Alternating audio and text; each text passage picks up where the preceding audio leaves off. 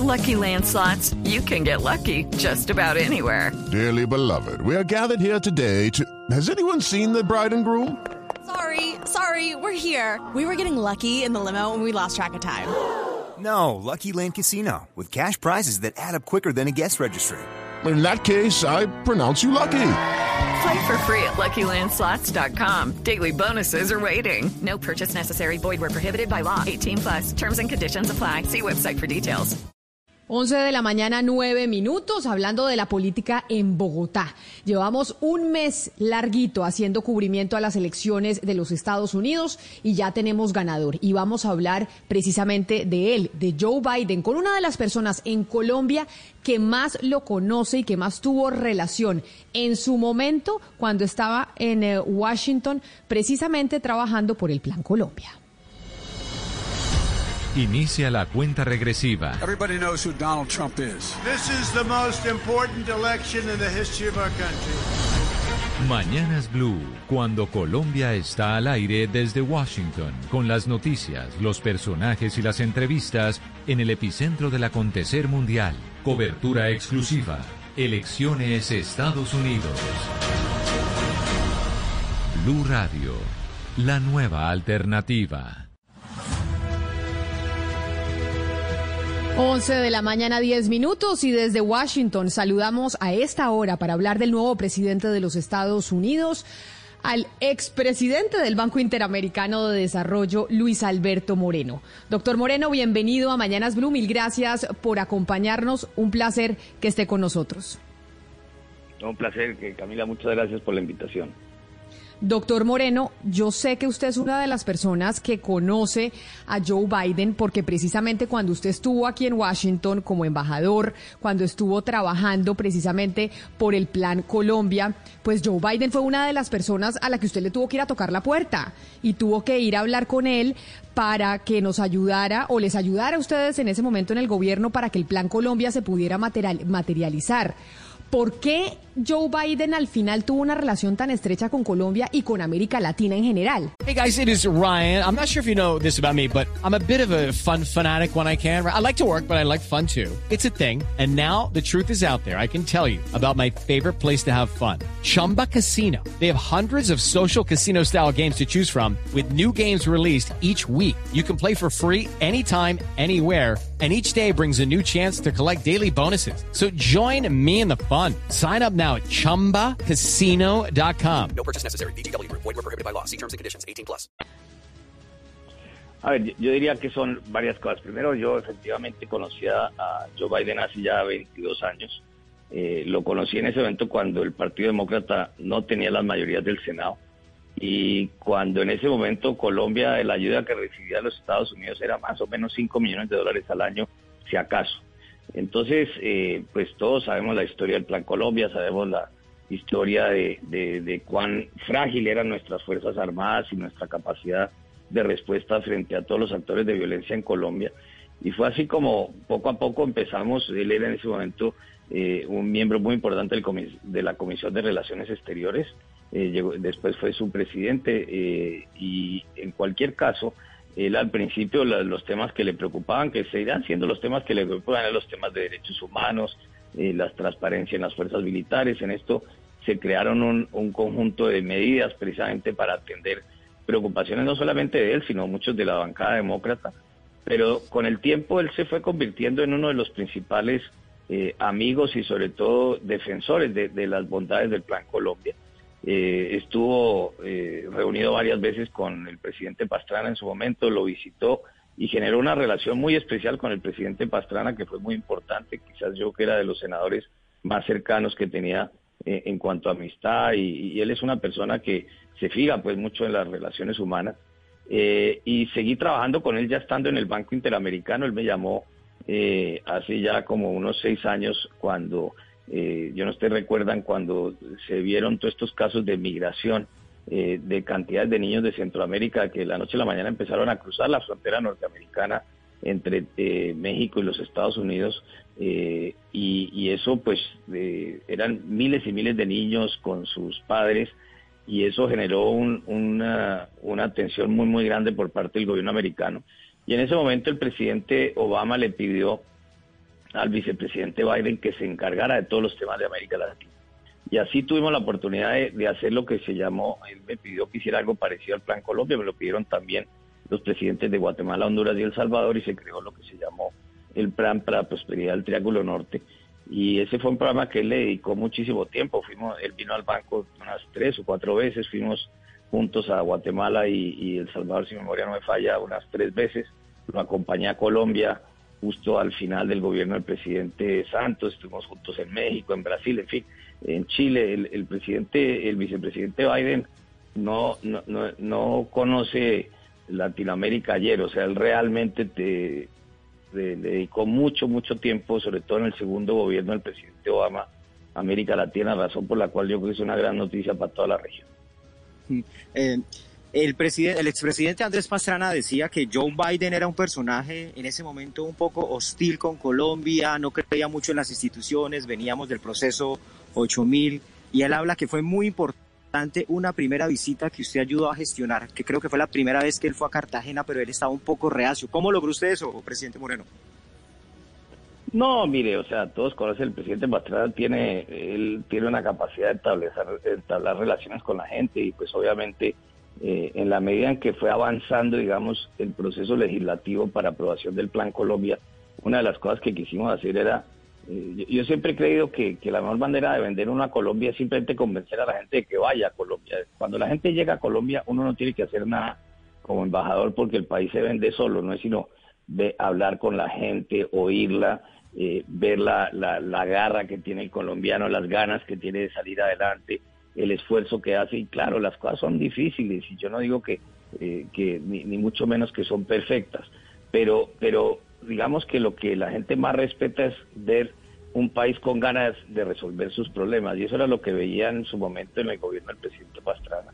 Él vino y por cierto se le dañó el avión, me recuerdo, entonces terminó quedándose más tiempo y tuvo, digamos, calidad de tiempo para conocer al presidente Pastrana y él es una persona que el, vicepresidente Biden es una persona que realmente valora las relaciones humanas y considera que, la, que el secreto detrás de las relaciones eh, entre países parten de la base del, tener la confianza y la capacidad de, de, hablar. Y tiene razón el presidente Pastrana, Colombia venía de no solamente el proceso 8000 y de una enorme desconfianza en Washington por de parte de todos los sectores, el entonces presidente Samper, como recordamos, no tenía visa, para ir a los Estados Unidos. En fin, era una situación muy difícil, pero eh, eso terminó en que se fue, él fue, digamos, resolviendo el país, resolviendo muchas de sus inquietudes cuando se crearon unidades especiales en la Fiscalía eh, General de la Nación para resolver temas de lavado de dinero, de investigaciones sobre, sobre temas de violaciones de derechos humanos, el cambio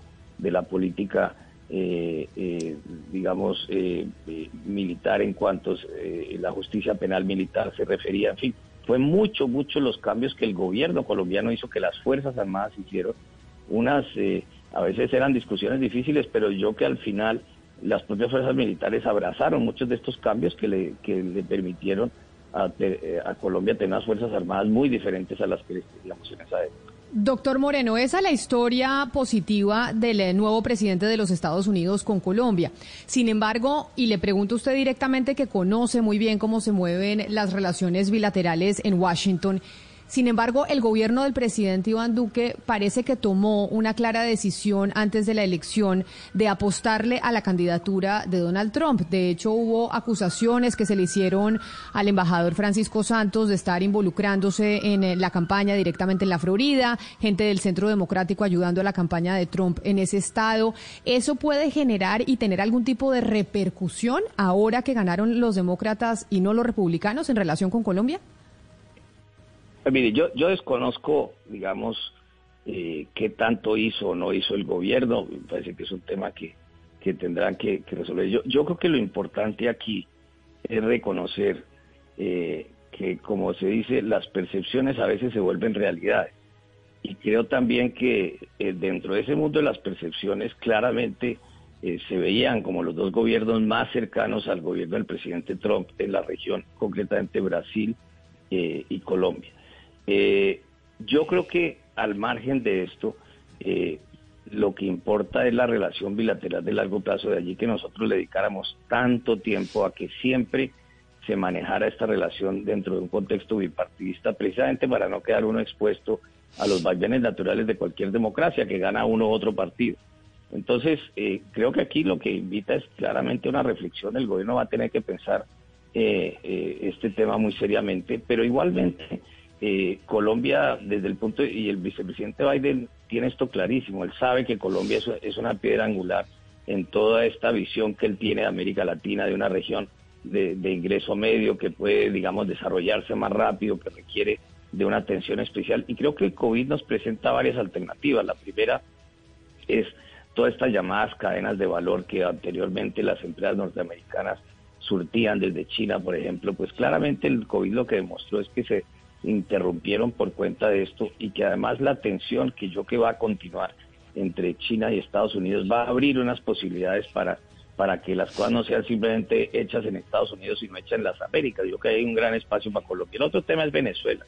Y Colombia es un país fundamental para, para esto y, está sufriendo las consecuencias de la inestabilidad de Venezuela.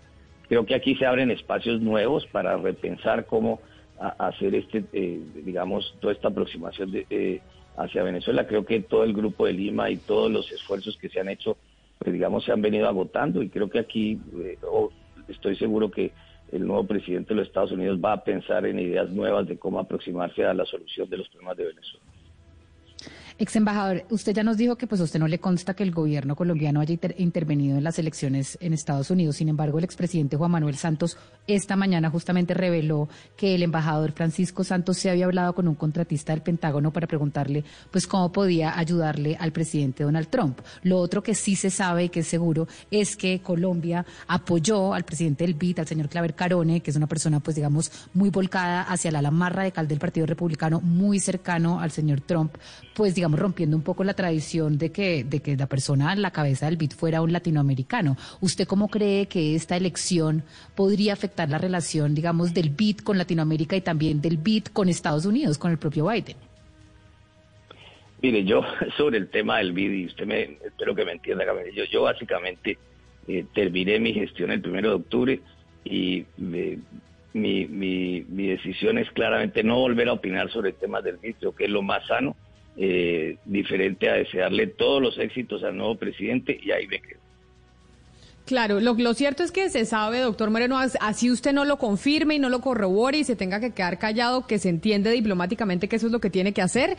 Se sabe que digamos que sus relaciones con Claver Carón no son las mejores y usted no es el candidato que quería para que fuera su sucesor. Pero le pregunto entonces por otra especulación que se anda haciendo y es frente a la salida de Francisco Santos de la embajada en Washington. Y entonces ha empezado a sonar su nombre, su nombre como buen posible nuevo embajador en la capital norteamericana por sus buenas relaciones precisamente con el Partido Demócrata y directamente con, eh, con Joe Biden. A usted, no le digo que si se lo han ofrecido o no, pero ¿le interesaría o no le interesaría? ¿Lo aceptaría o no lo aceptaría ese cargo nuevamente? Se lo digo muy directa, eh, directamente. Yo ya eh, terminé un ciclo de la vida pública, eh, no lo aceptaría eh, y no me interesa. Eso que dicen que usted está sonando para la embajada es mentira y usted no lo aceptaría y no va a ser embajador en Washington. Ni en Washington ni en ninguna parte. Pero entonces, doctor Moreno, ¿se está preparando usted para qué? Porque también lo han puesto a sonar, como muchas veces lo ponen a sonar, como candidato presidencial dentro de dos años. Yo sé que usted dice, me retiro de la vida pública, pero de esa posibilidad también se retira, de esa también dice tajantemente, como lo de la embajada en Washington, que no. Sí, yo, yo definitivamente que me voy a dedicar a, hacer, yo, yo me he tomado la, después de tantos años de hacer tantas cosas, me, me puse en la tarea de no hacer nada durante seis meses y estoy gozando de esa eh, posibilidad. Eh, obviamente voy a hacer cosas, eh, voy a hacer cosas alrededor de filantropía que tienen que ver con Colombia, por supuesto. Voy a hacer cosas alrededor de, de, participar en juntas directivas de empresas globales. Ese es el tipo de cosas que quiero hacer. dar conferencias, estoy escribiendo un libro. Ese es el tipo de cosas que voy a estar haciendo. Señor Moreno, eh, para hacerle la pregunta, quisiera recordar un momento muy bonito de, Biden cuando era vicepresidente aquí en Colombia y fue en el año 2013. Él estuvo en el Centro de, Memoria, Paz y Reconciliación en Bogotá, recorrió muy silencioso una, una exposición de Juan Manuel Echavarría que se llamaba Requiem NN sobre tumbas en Puerto, en Puerto Berrío y vio un árbol que era una escultura donde se ponían mensajes para las víctimas y él mismo escribió de su puño y letra un mensaje para las víctimas y lo colgó ahí. Recordando esta imagen, le quiero preguntar si usted cree que habría un giro o un apoyo definitivo, es decir, como un segundo aire importante para el proceso, la implementación del proceso de paz en Colombia con Biden.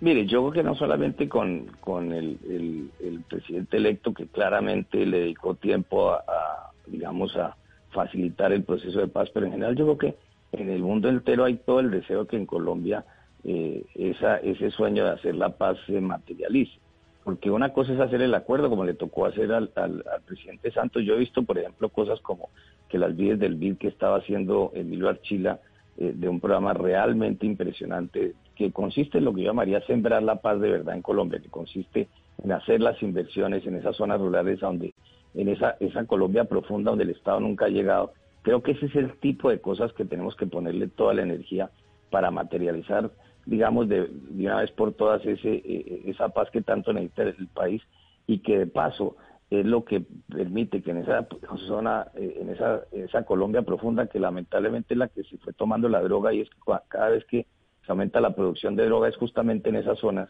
Y yo le digo porque yo visité muchas de esas zonas, uno va y ve cómo una zona tranquila de pronto le, le llega la prostitución, el aumento de la venta de licor, la violencia. O sea, todos esos temas que rápidamente desaparecen cuando desaparece la droga y es cuando se empiezan a construir alternativas reales, cuando hay caminos rurales. Colombia tiene eh, cerca de, miles y miles de, kilómetros de, vías rurales que escasamente el 20% de ellas están eh, funcionando, lo que hace que la gente pues le quede muy difícil movilizar su producción y tener alternativas. Volviendo, eh, doctor Moreno, al tema de las relaciones de, del presidente Biden con América Latina, le pregunto por Cuba, porque el presidente Obama pues fue quien dio el paso más importante de los últimos tiempos en el restablecimiento de las relaciones con la isla. Cuba se abrió un poco al mercado después de la reunión de, Obama con, con, Raúl Castro. ¿Usted cree que, que Biden va a retomar el propósito que se había propuesto Barack Obama? Yo creo que, digamos, lo, primero que vamos a ver en el gobierno del presidente Biden es un enfoque como tiene que hacerlo hacia los problemas domésticos que tiene Estados Unidos. El mayor de ellos eh, es eh, lo que ha venido pasando con el COVID. Hoy, como todos ustedes saben, hay una gran noticia, eh, cuál es de que la vacuna de, Pfizer tiene un 90% de efectividad. Déjenme decirles aquí simplemente que la, la, autoridad regulatoria, en este caso la FDA de los Estados Unidos, eh, puede aprobar una vacuna si es tan solo el 50% efectivo. Aquí esta vacuna es el 90% efectivo. Lo que quiere decir que si se consolida esto, muy rápidamente vamos a tener una situación en la cual pues eh, se puedan vacunar miles y miles de personas, obviamente pensando primero en los trabajadores de salud, en la gente más vulnerable, son los mayores de 65 años, etcétera. Pero eso va a empezar a, a cambiar el ánimo del mundo, basta ver lo que cómo está reaccionando la bolsa eh, en el día de hoy. Yo creo que todos estos problemas domésticos y, atender eh, el tema el tema en general de la salud que va mucho más allá del COVID, es todo el, el, llamado programa de Obamacare que tiene un, reto en este momento en la Corte Suprema de los Estados Unidos, los mismos efectos sobre la economía norteamericana que no son menores, yo que este, este país necesita todavía más estímulos fiscales para mantener los empleos y toda esa construcción pues toma tiempo. O sea, yo lo que veo es que en Estados Unidos va a darse un gobierno de, centro por los equilibrios políticos que hay. Y cuando uno tiene gobiernos de centro, es, las discusiones pueden ser muy intensas y los avances pueden ser lentos, pero son los, que, los más perdurables en el tiempo. Entonces creo que Moreno, pero... cualquier político... Sí, dígame. Eh, no, doctor Moreno, es que, es que volviendo un poco al tema de Colombia, que es un tema que nos interesa a todos, por supuesto, las relaciones con Estados Unidos pasan fundamentalmente por dos temas, por el tema del, del narcotráfico y por el tema de los derechos humanos. Y depende el gobierno, demócrata o republicano, es el énfasis en uno de los dos temas. Con Trump se vio que el, énfasis era el narcotráfico. Usted que conoce bien al, nuevo presidente Biden, ¿usted cree que su énfasis va a ser fundamentalmente derechos humanos y que no tanto va se va a narcotizar la relación como ocurrió con Trump? Yo creo que los dos temas importan. Mire, yo acompañé al, al, al, vicepresidente Biden entonces en su última reunión con el presidente Santos y me, y me vine y regresé en el avión con él y recuerdo que, que él comentaba la preocupación que tenía por el aumento de los cultivos ilícitos. Yo creo que los dos temas son igualmente importantes, puede que a veces suene más uno que otro, pero, pero los dos temas van a ser importantes. Lo voy a decir otro tema súper importante y que yo que es una gran oportunidad también para América Latina y es el tema ambiental. Eh, si ustedes miran en el primer debate, que fue, un debate bastante eh, eh, difícil y contencioso, uno de los temas que planteó el, el, presidente electo Biden fue justamente el tema de la Amazonía. Ahí está este pacto de Leticia que fue por iniciativa del gobierno colombiano y del presidente. Yo que ahí hay un enorme espacio de construir una agenda, creo que esa es la agenda de futuro. Creo que, eh, y lo vemos, ustedes lo conocen en las encuestas permanentemente, como los colombianos, todos les, preocupa muchísimo los temas de medio ambiente. Creo que van a encontrar un nuevo gobierno americano muy preocupado en estos temas, que regresa al, Acuerdo de París, que va a pensar en, bonos de carbono. En fin, ahí hay una enorme eh, agenda por desarrollar. Mm. Doctor Luis Alberto Moreno, aquí en Washington, pues todo el mundo está pendiente de todas las acciones legales que vaya a emprender el presidente Donald Trump. ¿Usted cómo está viendo estos próximos tres meses de lo que puede hacer Donald Trump? Mire, yo ahí sí me parece difícil adivinar cualquier cosa.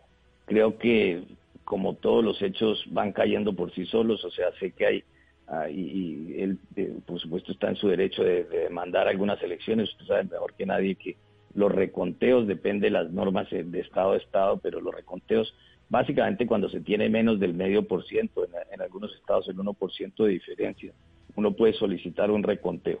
La historia, y en esto hay muchos trabajos que se han hecho en Estados Unidos, la historia lo que muestra es que, eh, digamos, casos de irregularidades en votaciones son mínimas después de muchísimas elecciones que se han analizado. Y un caso fue en el año 2000, ustedes recordarán, en, la elección entre el, presidente Bush y el vicepresidente Gore, se hizo un reconteo en la Florida y la diferencia que inicialmente era de 1.100 votos terminó siendo, si mi memoria no me falla, en torno a 750, en, en una votación de eh, eh, prácticamente 5 o 6 millones de votos. O sea que eh, yo, yo no veo, ni y usted lo sabe, no, no hay unos casos concretos de irregularidades que por lo menos hayan mostrado los medios o que se conozcan. Entonces, cuando terminen todos los procesos jurídicos, pues va a pasar lo que tiene que pasar y es que el, presidente electo va a ser confirmado en el colegio electoral en la segunda semana de diciembre, que es lo que establece la ley americana. Doctor Moreno, yo entonces le voy a hacer una pregunta de vaticinios que tal vez usted sí puede hacer como expresidente del Banco Interamericano de Desarrollo, como experto en economía, porque así como el medio ambiente le preocupa a los colombianos, a los ciudadanos, también les preocupa el futuro económico y el futuro económico no parece muy esperanzador para América Latina. ¿O usted sí es más optimista y cree que tal vez el otro año sí vayamos a tener una recuperación eh, en U, como dicen los economistas, después del golpe tan duro? Duro que tuvimos en este 2020 con la pandemia? A ver, Camila, yo creo que para responder esa pregunta hay que empezar diciendo que ojalá no vayamos a tener una segunda ola de la pandemia. Si nosotros logramos mantener lo que hemos venido haciendo en, Colombia y, lo han venido haciendo otros países, y es básicamente ir aplanando la curva de contagio, y sobre todo por la disciplina de que cada persona se cuide para que a su vez se cuide esa persona y los demás por la vía de usar máscara, el distanciamiento social, eh, todos los temas de higiene, eh, en fin, todo lo que sabemos que hay que hacer. Y si logramos mantener esa disciplina y no tenemos una segunda ola, yo no tengo duda que como ya lo empezamos a ver, en la medida que la economía se empezó a reabrir, todo ese consumo reprimido se ha traducido en consumos y se ve en varios indicadores. Entonces yo sí creo que vamos a tener una recuperación el año entrante, pero hago esa aclaración si no hay una segunda ola. Y si no hay una segunda ola, yo que vamos a poder corregir el rumbo en, un par de años.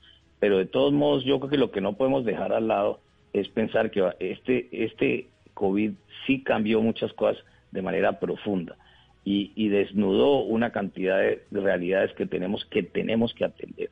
¿Cuál es la desigualdad? Que siempre ha sido un problema. Colombia es uno de los países con mayor desigualdad y con mayor confianza en el Estado. Estos son temas que tenemos que atender y la única manera de atenderlos es empezar a trabajar todos de la mano. Ex embajador, pero entonces yo quiero preguntarle por lo que la respuesta que ha tenido el gobierno nacional alrededor de la pandemia, porque muchos críticos economistas le han dicho al gobierno que ha sido demasiado austero en su respuesta, digamos, comparado pues no solamente con Perú, con otros países del continente, pero también con pues Estados Unidos y la Unión Europea que en este momento le están diciendo, no nos importa endeudarnos, nos podemos endeudar, las tasas de interés están bajas, la inflación está controlada, es el momento de endeudarse y Colombia parece no responder a esto y sigue una aproximación austera. ¿Usted cree y comparte esta visión de que Colombia le ha invertir mucho más recursos para que la crisis no sea tan dura?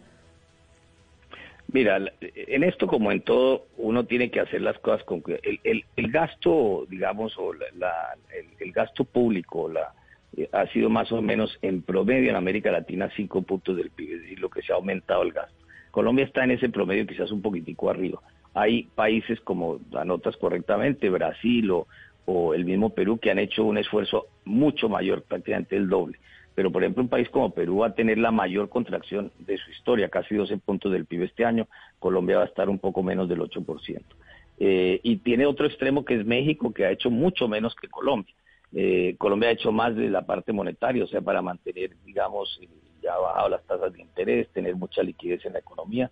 Eh, yo creo que esto hay que hay que irlo calibrando. Yo no quisiera entrar a, hacer polémica de lo que ha hecho o no el gobierno en lo que se necesita. Lo que sí le puedo decir es lo siguiente, y esto sí es la parte más importante. Hay que mantener esos apoyos fiscales hasta que no tengamos una situación en que hayamos salido este túnel de la pandemia, porque de lo contrario corremos el riesgo eh, de, de perder mucho más empleos, de tener una mayor destrucción de nuestro aparato productivo y reemplazar eso no es simplemente un switch que se prende y se apaga.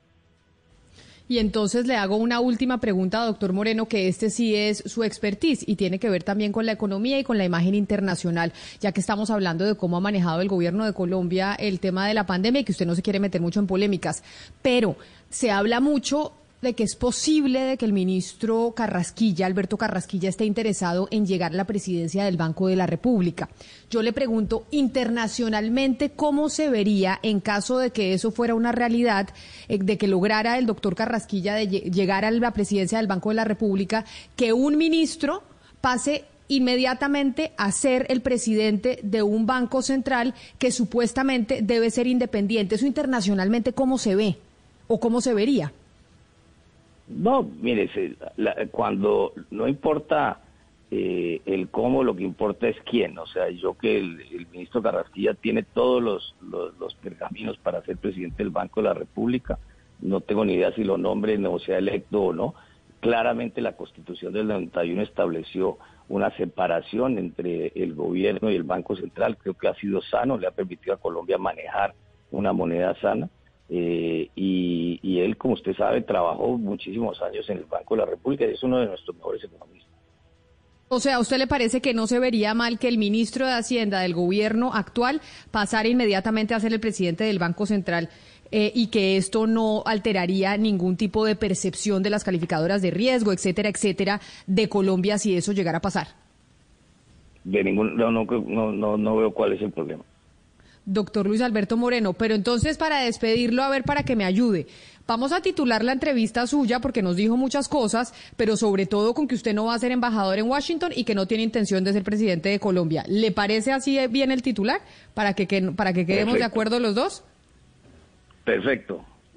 Doctor Luis Alberto Moreno, mil gracias por habernos atendido desde Washington. Un placer saludarlo y feliz tarde. Gracias, hasta luego. 11 de la mañana, 37 minutos. Pues así, Pombo, así titulamos la entrevista de Luis Alberto Moreno, que no será embajador en Washington y que no quiere ser presidente. Exacto, y digamos más, que se retira, dijo él acá en estos micrófonos hace contados minutos, de la vida pública, que ya había cerrado un ciclo, que ahora la filantropía es lo de él y sus juntas directivas. Eh, amanecerá y veremos, ¿no? Pero, pero en principio hay que creerle, porque este es uno de los colombianos más ilustres con los que cuenta este país. Creo que lo ha hecho internacionalmente espectacular, ha dejado muy en alto el nombre de Colombia. Y además le digo una cosa, muchos se lo están, digamos, eh, eh, ¿cómo se dice? Pimponeando, si me permite la expresión muy coloquial, para ver quién se queda con uno de los mejores candidatos para la próxima contienda presidencial. Eh, y el señor está mandando un mensaje, no señores, a mí déjeme quieto, déjeme quieto. No, no, no.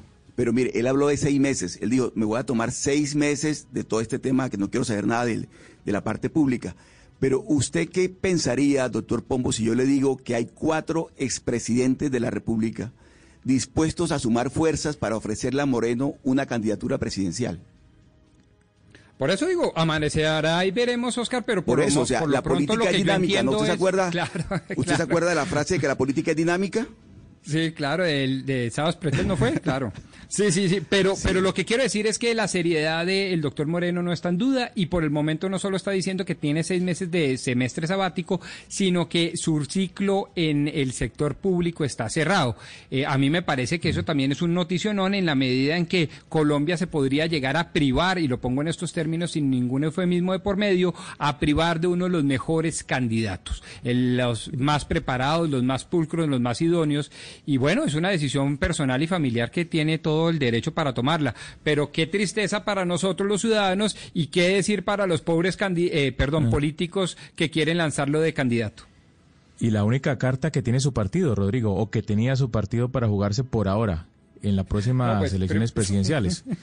El Partido Conservador. Sí, pues no, no es tanto mi partido, pero sí, de acuerdo. Entiendo el comentario, Hugo Mario. Sí, eh, de acuerdo. Eh, eh, si hay algo que mostrar en el Partido Conservador todavía es precisamente el doctor Moreno, los rezagos del pastranismo.